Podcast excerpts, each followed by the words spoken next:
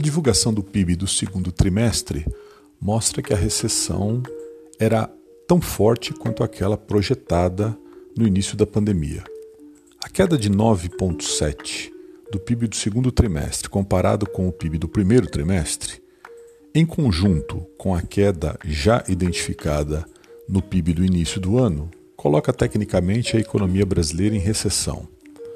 A despeito da retomada recente, que deve projetar aí um PIB no terceiro trimestre crescendo entre 5% e 6%, as perdas são é, ainda bastante elevadas e não serão recuperadas ao longo do atual semestre, o que projeta para o ano uma recessão entre 5% e 5,5%, podendo ser um pouco mais baixa, podendo ser um pouco mais alta, mas gravitando em torno de 5% a 5,5%, queda recorde para 12 meses. Os desafios que se lançam nos próximos meses estão muito ligados principalmente à retomada do investimento.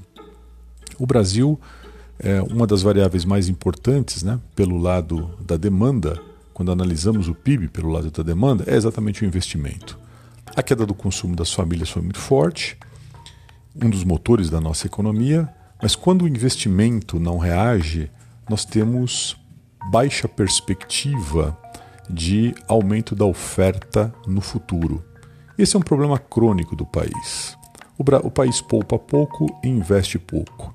Com baixo investimento, nós temos uma menor possibilidade de fornecimento.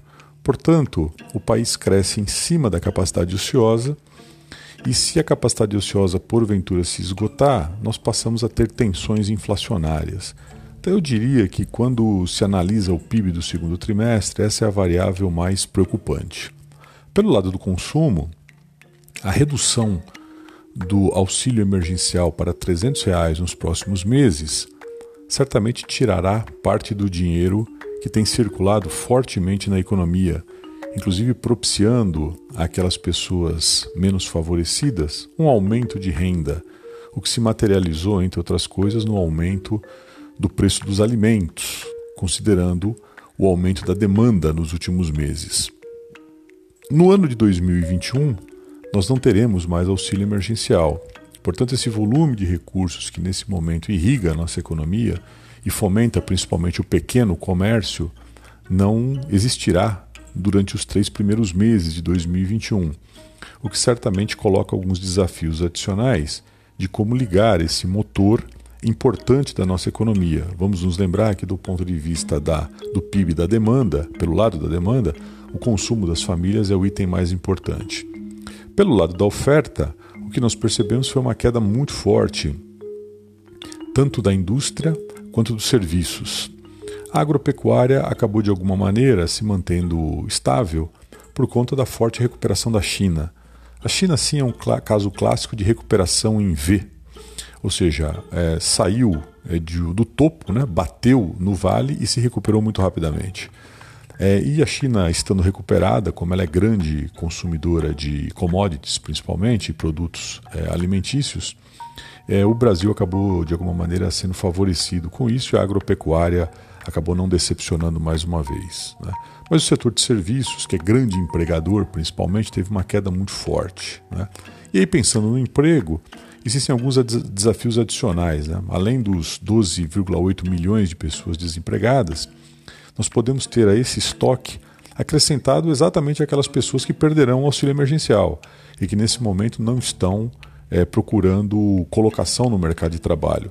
Então, potencialmente, esse desemprego pode chegar a alguma coisa como 16 milhões de pessoas, um contingente bastante elevado e que joga vários desafios aí para o ano de 2021, porque nós não conseguiremos reduzir esse número sem uma retomada forte do crescimento econômico.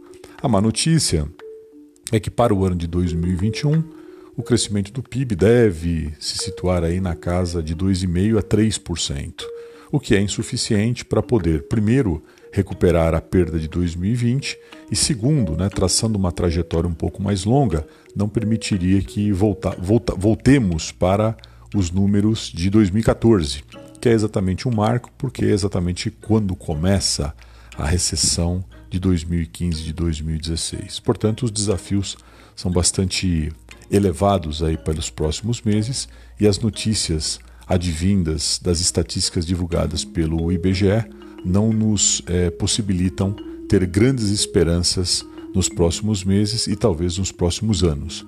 Vamos lembrar que, na melhor das hipóteses, apenas no ano de 2022 nós teremos o país voltando para o PIB de 2019, que já não era um PIB dos mais elevados, uma vez que a nossa referência é 2014.